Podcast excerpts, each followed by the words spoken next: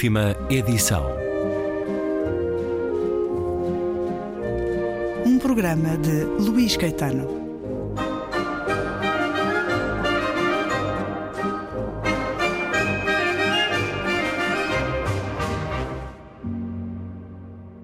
Quando já tivesse passado muito tempo, quando ele tivesse 18 ou talvez 19 ou quem sabe 20 anos, tornaria a ser como Humphrey um rapaz. Lutaria ombro a ombro com o selvagem que o atacava na liça, mas primeiro teria de desenvolver os bíceps e ganhar pulso. E seria Romeu chorando pela Julieta que se lembrava de ter sido. Treparia facilmente à varanda, ele que tão bem trepava às árvores do cais. Seria a duquesa de Malfi que chora aos seus filhinhos num asilo de loucas. E também um dia, quando já não lhe ficassem tão bem os vestidos de mulher, seria um dos malvados que as estrangulam. E seria Hotspur, o cavaleiro das esporas ardentes, tão jovem e tão bravo, e igualmente a sua mulher Kate, que ao dizer-lhe adeus se esforçava por rir para não chorar, e Hal, tão bravo e jovial, mais os seus alegres companheiros. Muito mais tarde ainda, quando tivesse atingido uma idade realmente avançada, digamos 40 anos, seria rei com coroa na cabeça. Ou então César. Herbert mostrar-lhe como se cai dispondo as pregas do fato para não mostrar indecentemente as pernas nuas. E seria também mulheres pejadas de todas as maldades que cometeram no decorrer da vida, uma enorme rainha da Dinamarca ensada de crimes, ou Lady Macbeth, com uma faca, ou ainda as barbudas feiticeiras que num caldeirão fervem coisas imundas. Ou então faria de palhaço, como o da carantonha enfarinhada de ontem à noite. Fazer rir as gentes seria ainda uma maneira de lhes agradar e de lhes dar prazer, como se lhes agrada e dá prazer sendo rapariga e beijando alguém à sua vista. E também eles vêm em pessoa às vezes para que os beijem nos bastidores. Ou, é estranho dizê-lo, morrendo à sua vista, jovem e bela.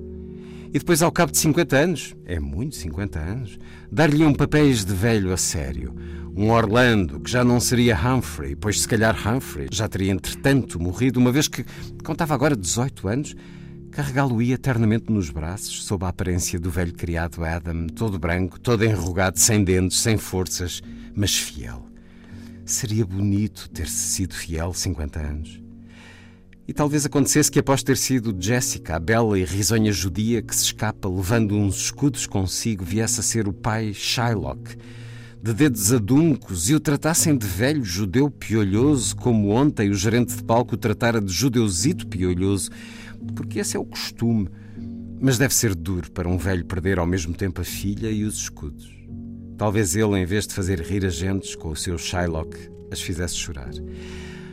Ou tudo se passaria pelo contrário, sob um céu cor-de-rosa e à vista de um mar azul, e ele seria próspero, o mago, que, como Herbert, não tem idade porque é quase Deus, e então lembrar-se-ia de haver sido, anos antes, a sua própria filha, Miranda, a inocente que se apaixona por um homem porque o acha belo, e depois de ter apaziguado a terra e as ondas, recitaria maravilhosas palavras acerca das coisas que passam como um sonho, no sono profundo em que a nossa vida está envolta já não sabia muito bem esta passagem de cor, e quando quebrasse a sua varinha de condão, tudo se acabaria. E quando para ele já não houvesse nos estrados de madeira qualquer lugar, por pequeno que fosse, cuidaria das velas. Seria o que as acende e as apaga, no fim, uma por uma. Mas porque sabia todos os papéis, tomá-lo-iam também para ponto. A sua voz estaria, como quem diz, em todas as vozes Apoderava-se dele uma alegria febril, com a sensação de ser ao mesmo tempo tantas pessoas a viverem tantas aventuras. O pequeno Lázaro não tinha limites e bem podia sorrir amigavelmente ao seu próprio reflexo, que um pedaço de espelho entalado entre duas traves lhe arremetia. Não tinha forma ele. Tinha mil formas. E é um certo do terceiro conto da terceira novela, intitulada Uma Bela Manhã, que encontramos no livro Como a Água que Corre, de Margaret Yourcenar, com a tradução de Luísa Neto Jorge. É de uma beleza estarrecedora este testemunho de um jovem. É um elogio do teatro, é um elogio de Shakespeare, dos diferentes papéis que o teatro permite, que a vida permite. A vida é um palco. Como a água que corre, Na edição Relógio d'Água, Francisco Val, bem-vindo uma vez mais à Antena 2. Já conversamos noutro programa sobre o tempo, esse grande escultor, que é o regresso de Marguerite Yourcenar ao seu catálogo. Agora, este livro, publicado em 1982, apesar das três novelas que inclui serem de diferentes épocas, é um título que evoca também a duração, o tempo, e como ela diz num dos pusfácios do livro, é uma imagem da vida, esta ideia da água que corre. Ora, são três novelas que encontramos aqui. Ana Soror, um escrito de juventude, escrita em 1925, mas publicado apenas em 1935 numa Nápoles do século XVI, passando por Espanha, França, atravessando décadas da vida da filha do governador eh, da cidade. Uma novela revista em 1982, com contornos de misticismo e de sensualidade, numa aproximação ao incesto entre dois irmãos. É um tema que ela reflete e desenvolve num pusfácio que está também neste livro. Depois, a segunda novela, Um Homem Obscuro, Outra vida tumultuosa e trágica de Nathanael, da Holanda do século XVII, em fuga por um crime que não cometeu, vai para a América da colonização inglesa e regressa ao seu país para trabalhar na tipografia de um tio malévolo e depois uma Bela Manhã, esta novela de que li um excerto, prossegue a história anterior, mas agora com o filho Nathaniel, Lázaro, que foge com uma trupe de comediantes shakespearianos. São três novelas com personalidades muito distintas, mas com muito a fluir eh, de comum nelas. Tem uma favorita, Francisco Val? Uma Bela Manhã é quase um conto, uma muito pequena novela que eu acho fascinante, porque mostra também a importância do acaso, porque este Lázaro, filho do Nathaniel, do, de um homem obscuro, eh, torna-se ator por eh, mero acaso. Ele está numa, numa pensão onde, houve, onde vive também um, ator retirado, um ator shakespeariano, já de certa idade retirado, e ele ouve-o constantemente a, a, ler Shakespeare é? e também, eh, digamos, eh, acaba por ajudá-lo a decorar os textos de Shakespeare, de tal modo que ele acaba por, digamos, ser capaz de fazer o papel qualquer uma das personagens shakespearianas, porque tem uma memória privilegiada. É isso que o leva, primeiro acaso, porque há uma um ator de um papel feminino, que na altura eram sempre feitas por, feitos por adolescentes rapazes, é? que adoece e então é levado a entrar nessa companhia de teatro. Acho que é uma belíssima história porque, como disse, sublinha o papel do acaso em todas as existências humanas. É? Eh, gosto também de Um Homem Obscuro, que foi, é um, é livro já relativamente tardio de, de Yursenar, foi escrito em 79, 81, creio eu, porque é o um olhar límpido de um homem, que se dizer também um homem sem qualidades, no sentido de que tem na obra do Robert Musil, de homem do seu tempo, deste homem obscuro, Nathaniel, é lançado de um lado para o outro naquele século XVII, ele, ele que começa por ser eh, um aprendiz, ele tem um defeito cocheio e isso retira-lhe algumas possibilidades mesmo em termos de, de, trabalho, não é?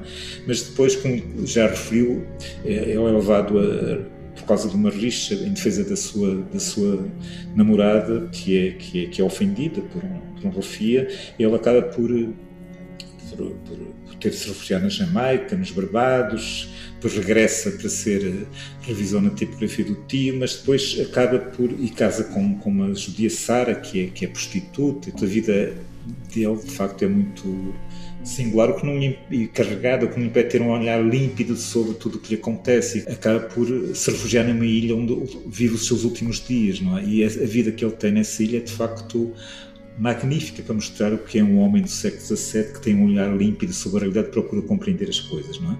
Mas a minha favorita é de facto Ana Soror, que é a primeira e a mais extensa das, das novelas deste, deste livro, é? que trata de um caso de incesto entre dois irmãos. Uh, o tema do incesto é um tema recorrente na, na literatura, é? porque, é, digamos, é um tema que fala do interdito e, portanto, provoca em geral paixões eh, bastante intensas, não é? Portanto, temos. Eh, a literatura está cheia desses, desses casos, não é?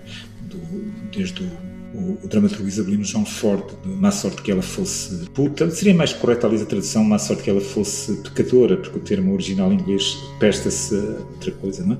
Temos o Manfred do Byron, temos o Ian Meister do, do Goethe, temos o Santos Valpumes do Thomas Mann. Ou como ela refere no prefácio, desde logo, o Édipo Rei o Édipo Rei, eh, e temos os Maias, enfim, que é um, um incesto entre um irmão e uma meia-irmã, involuntário no início, pelo menos, depois acaba enfim, no, no fim por ser eh, durante algum tempo assumido, assumido. Este é um caso diferente, são dois irmãos que sabem que são irmãos e que cometem, acabam por tentar resistir, mas acabam por cometer, cometer incesto, não é? Mas é, é qualquer coisa, como é que é dizer? Que é, o que há muitas vezes em comum nestes casos de incesto, sobretudo entre irmãos, é que são seres que tiveram uma educação particular. Aliás, no caso do, dos Maias também, o Carlos Maia e Eduarda são, reconhecem-se porque são ambos lindos, eh, digamos, altivos, têm um porte que os distingue da população lisboeta da, da época. É? Ambos tiveram uma educação, tiveram, tiveram uma educação estrangeira e reconhecem-se, digamos, pela sua elegância, pela sua sofisticação. E o mesmo acontece com estes dois irmãos desta Ana Soror, que é Ana Soror e e o Miguel. Nessa Nápoles eh, do século XVI, em que começa a imperar a, a contra-reforma, em que as igrejas estão, estão repletas e têm uma importância enorme, eles acabam por se sentir atraídos um pelo outro, eles começam por brincar enquanto crianças, a própria mãe que é uma mulher muito interessante, é? neste que é uma daquelas personagens em que a Ursena tentou recriar uma uma mulher perfeita, digamos, é? como fez mais tarde com outras personagens, designadamente com, com a Plutina, é? de, nos Memórias de Adriana. Ela prevê isso e diz que lhes perdoará sempre, aconteça o que acontecer, porque ela percebe que eles estão se irão sentir atraídos um pelo outro, não é? E de facto, é, digamos, essa, essa aproximação acaba por se concretizar durante a Semana Santa em Nápoles, dentre as, as imagens das igrejas, bastante cristãos, não é? E para eles, digamos, o incesto é, é algo que, que, funciona também como uma condenação. Aliás, o, o Miguel acaba por praticamente se, se matar, quer dizer, lista-se na numa esquadra real e acaba por, por combater os corsários, sabendo que vai morrer, o que acontece. Não é? E ela ser-lhe-á fiel o resto da vida, quer dizer, ela uh, casará, digamos, terá até aventuras ocasionais com outros homens, mas manter-se-á, manterá um luto por ela até ao fim dos seus dias, quer dizer, ela nunca, nunca, nunca o vai esquecer. Portanto, é, um, uma, é uma novela com expiação, essa que inicia este Como Água que Corre, um livro que com estes pusfácios que estão incluídos, há, há dois pusfácios, ou há um pusfácio e outro com notas sobre a novela inicial, Ana Soror, e depois também pusfácios para as duas restantes novelas, incluindo um pusfácio para Uma Bela Manhã, de que li um excerto inicialmente eh, escrito em Sintra entre 2 e 5 de março de 1981, numa das eh, visitas a Portugal mas nesses pós-fácios acabamos por ter um diálogo dela com os leitores. Eu acho que estas três novelas, enquanto o tempo esse grande escultor nos revela a cenário ensaísta, esta mostra-nos uma cenário contista e ficcionista, tanto num conto, nesse breve conto que é Uma Bela Manhã, podemos considerá-lo assim, como no Homem Obscuro, que foi um, uma novela que ela perseguiu ao longo dos anos, que fez e refez, como nessa Ana Soror, que é um texto que lhe saiu à partida tal como viria a, a, a, ser, a ser mais tarde, quer dizer, ela praticamente não alterou nada, saiu-lhe praticamente acabado e perfeito, não é? Há apenas ligeiras alterações que ela fez nos anos 80. Esse texto que ela tinha escrito quando era muito nova, tinha, salvo 22 anos quando o escreveu, ela nos, portanto foi em 25, é isso. Podemos reconhecer e urcenar numa, novas dimensões através deste livro, como a água corre, até porque é um título que nos dá a ideia do que é, do que é a própria vida, como ela a entendia, não é? Vamos ter em 2021 que outras edições de Margarida e Urcenar, Francisco Val? Vamos ter pelo menos Alex o Tratado de um Vão Combate, que é uma bela história de um, de um homem que, que se despede da sua mulher, explicando que não pode continuar a ver com ela porque é homossexual e, portanto, não pode, não pode continuar a manter a ambiguidade dessa e dessa situação, não pode condená-la a ela, sobretudo, a essa limitação. E depois temos o Fogos, que é uma obra que eu próprio trazi, gosto muito, que articula momentos de eh, paixão amorosa recentes. Trata-se, aliás, num, como ela explica também, o cenário da expressão de uma, de uma paixão avassaladora que ela sentiu na época em que escreveu o livro, com os textos clássicos em que ela vê reflexos de, das paixões amorosas de todos os tempos, também, portanto, o seu, não é? Como a água que corre, de Marguerite Yourcenar, tradução de Luísa Neto Jorge. Francisco Valo, editor da Relógio d'Água, muito obrigado por mais esta conversa na Antena 2.